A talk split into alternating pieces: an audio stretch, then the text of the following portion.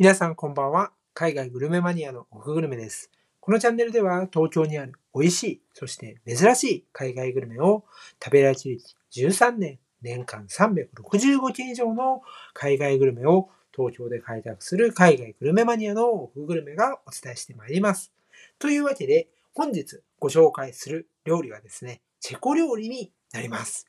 そしてそのチェコ料理を出すお店は東京の代々木上原というおしゃれな、え住宅街にあるセドミクラースキーというお店です。まあ、あの、名前がちょっとね、あの、か噛んじゃいそうな名前なので、ここもですね、あの、ポッドキャストのコメント欄のところというか、あの、表示欄のところに名前は書いておきますので、えー全然ね、メモしなくても大丈夫です。今日はですね、このお店で、え食べられるですね、チェコ料理。これが非常に美味しいし、これこそ、えチェコの代表的な料理と言えるものなので、それを皆さんにご紹介していきたいなと思います。そしてその後にですね、えこのチェコ料理のお店、セドミ・クラースキーのですね、まあちょっとした情報みたいなところを、えシェアできたらなというふうに思っています。というわけでですね、次のチャプターから早速ですね、えチェコ料理をご紹介していきたいなと思います。今回はですね、まだこのお店の、えーブログにはですね、ちょっとまとめられてなくて、この放送でいち早く皆さんにご紹介していきますので、ぜひ、ぜひですね、最後まで聞いていただけると嬉しいです。まあ、それ以外のね、ヨーロッパですと、まあ、30カ国以上はブログに載っているので、ぜひブログの方とか、あとは毎日、えー、ツイッターにはですね、東京の美味しい、そして珍しい海外グルメを投稿しているので、ぜひ見ていただけると嬉しいです。というわけで、次のチャプターから早速、チェコ料理のご紹介をしていきたいなと思います。それではですね、絶品のチェコ料理をご紹介したいなと思います。その、えーチェコ料理の名前がですね、ホベージーグラーシュとクネドリーキという料理です。いや、聞いてもわからんよ、それなんだという方が多分99%じゃないかと思います。あの、実際私も食べたことは、えーあるんですよ。チェコに行ったことあるので。なんですけど、名前を覚えてません。あの、覚えられないですね。で、読もうとしてもなかなか結構噛んじゃうというところなんですよね。まあ、というわけで、どういう料理かっていうことをまず皆さんにご紹介したいなと思います。まずですね、最初のホベジーグラーシュ。グラーシュっていうのは、本当にあの、チェコではポピュラーな料理で、牛肉と、えーパプリカの、え煮込みです。そしてそこに、クネドリーキとは何かっていうと、チェコのですね、まあ、ゆでパンですね。これ結構あの、チェコ独特かなと思います。こういうの出てくるの。これはですね、独特なんですけど、見た目が、こう、なんて言うんでしょうね。白くて、ちょっとふわっとしてる感じなんですよ。これね、めちゃめちゃ美味しいんですよね。で、あの、これをですね、ぜひこの牛肉とパプリカの煮込みに、こう、つけてですね、結構これ、あの、スポンジみたいなんですよ、本当に。あの、なんていうの、食感というか、まあ、スポンジ食べたことある人いないと思うんですけど、スポンジみたいな、あの、なんていうんだろうね、見た目というか、そんな感じなんですよね。丸くなってるんですけど。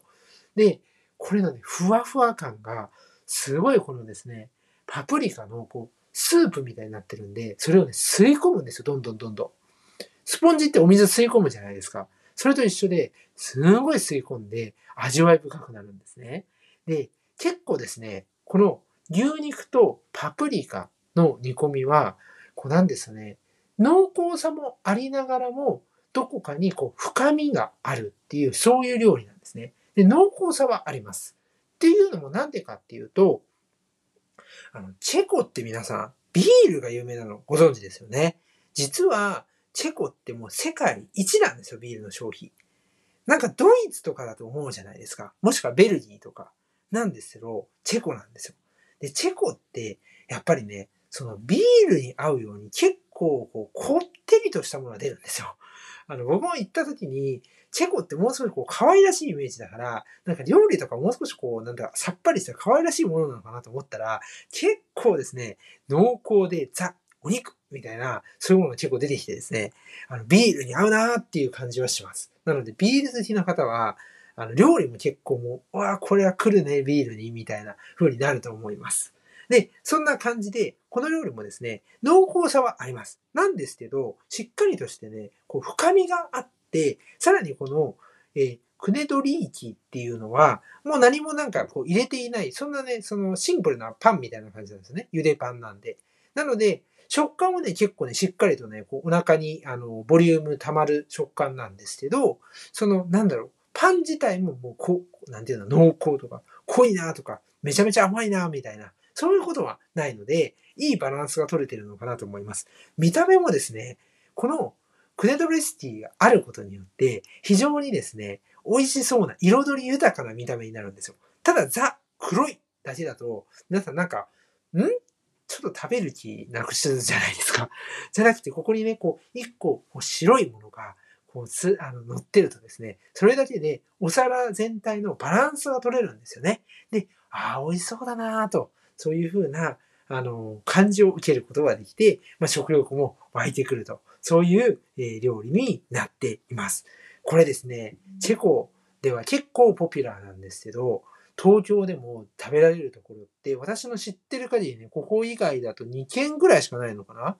なので、ぜひですね、あの、ここはランチでそれがいただけるので、食べてみてください。ちなみに今ランチはですね、土日だけに、あ、土曜日だけになってますね。あの、平日ももう、あの、もうちょっとしたら再開するみたいなんですけど、今は土曜日だ、えー、ランチタイム、休日のランチタイムで、えー、やっています。インスタグラムでね、あの、このお店、あの、今週の土曜日ランチしますよ、みたいなことを言ってるので、ぜひね、あの、気になる方は、あの、公式のインスタグラムを見てほしいなと思います。そしたらですね、あの、もう一つこのお店について、ちょっともう一歩深掘って話を次のチャプターでしたいなと思います。さて、ということでですね、あの、チェコのメインディッシュのお話は終わったんですけども、せっかく聞いていただいている皆さんに、もう一つ、このお店について、ちょっと深く踏み込んでですね、情報を提供していきたいなと思います。大きく分けてお話しするのは3つですね。1つ目っていうのは、このお店を、まあ、土曜日の特にランチタイム、サラリーマンの方とかで、平日はちょっと行けないなっていう方向けに、訪れるべき時間帯について、混雑状況についてお伝えします。そして、2つ目ですね。そこ、それは、このお店で食べられるチェコのデザートです。これについてお伝えします。そして3つ目。これはですね、ワインですね。お酒です。まあ、これについてですね、最後にちょっと触れて終わりにしたいなと思います。では、早速ですね、行ってみたいなと思います。このお店ですね、人気なんですよ。結構知る人ぞと知る。でですね、オープンが12時なんですね。なんですよね。もうね、12時、ちょっともう5分、10分したらね、まあ、あんまりその席もないんですけど、もういっぱいになっちゃって、後の人もね、こう、電話で、あの、よ、あの、空いたら呼んでくれますっていう、そういう街がね、どんどんできるぐらい、それぐらい、あの、これ、知る人ぞ知るお店なんですよ。チェコ料理ってやっぱ少ないですから、あの、知ってる人は結構知ってるんですよね。なんですけど、まあ、一般には出回らないと いうところなんですね。で、こういう情報もないんですよ。だから、その、ぜひですね、12時ぴったりに行くようにしてください。そうすればですね、スッと入ることができて、チェコ料理を楽しむことができます。そして二つ目ですね。それはデザートです。このお店では、まあその週替わりにデザートを、まあ2本、2つぐらい出してるみたいなんですね。で、今回私が食べたのはですね、ペルニークというチェコ風のスパイスケーキです。これはですね、生地のこう間、生地の、まあケーキなんですけど、そのケーキの生地の間にカシスジャムが挟まっています。これですね、なかなかこのスパイスの香りとジャムのほんのりとした甘みっていうのがいい具合に調和してですね、美味しい、さっぱりしている結構、あの、ケーキになっています。これ美味しいし、やっぱりこういうチェコのケーキっていうのも、ケーキ屋さん行ってもないですよね。これはぜひね、食べていただきたいなというふうに思います。ちなみに、で、その日にもう一つあったのが、メドブ、メドブニークというもので、これ結構ですね、有名です。あの、蜂蜜入りの生地と砕いたクリえー、くるみとクリームを合わせたチェコ風の蜂蜜ケーキです。これもですね、美味しいんですけど、私は実はですね、このお店があのコロナ禍でですね、まあ、あの、店内営業してなくて、テイクアウトだけだった時に、このお菓子セットみたいなのがあったんですよ、チェコの。その中に、このメドブニークっていうのが入ってて食べていたので、あえてですね、食べたことない方を選んだっていう形です。あの、食べた、食べたいなって思う人はめちゃめちゃ美味しいので、この蜂蜜のケーキも。ぜひね、あの、食べてみていただきたいなと思います。そしてですね、このケーキはテイクアウトもできます。あの、もう行ったんだけど、ちょっといっぱいだったよと。でもなんかケーキだけ食べたいなっていう方は、ぜひテイクアウトも、え、おすすめですので、してみてほしいなと思います。そして最後ですね、それがお酒です。あの、私はあの、あのお酒はあんまりね、あの、昼間から全然飲まない。ほんと絶対飲まないぐらい飲まないんですけど、他のお客さんで飲んでる方がいらっしゃって、気になったのはですね、えー、チェコのお酒はもちろんなんですけど、えー、スロバキアですね。こういう国のお酒がある。まあ、チェコ、スロバキアなんていうふうに、あの、一色単に呼ばれたりすることもありますよね。こういうふうにですね、あんまり、こう、ない、ヨーロッパのマイナーなヨーロッパの国ですね。スロバキアとかもね。そういうところのお酒が楽しめます。あの、ワインとかお好きな方、ぜひですね、あの、食事と合わせてみてもいいかなと思います。もちろんね、チェコといえばビールっていうことなんですけれども、ワインもね、美味しかったりしますし、チェコ周辺のあの国々、中央の、えー、国々というのは、それ、え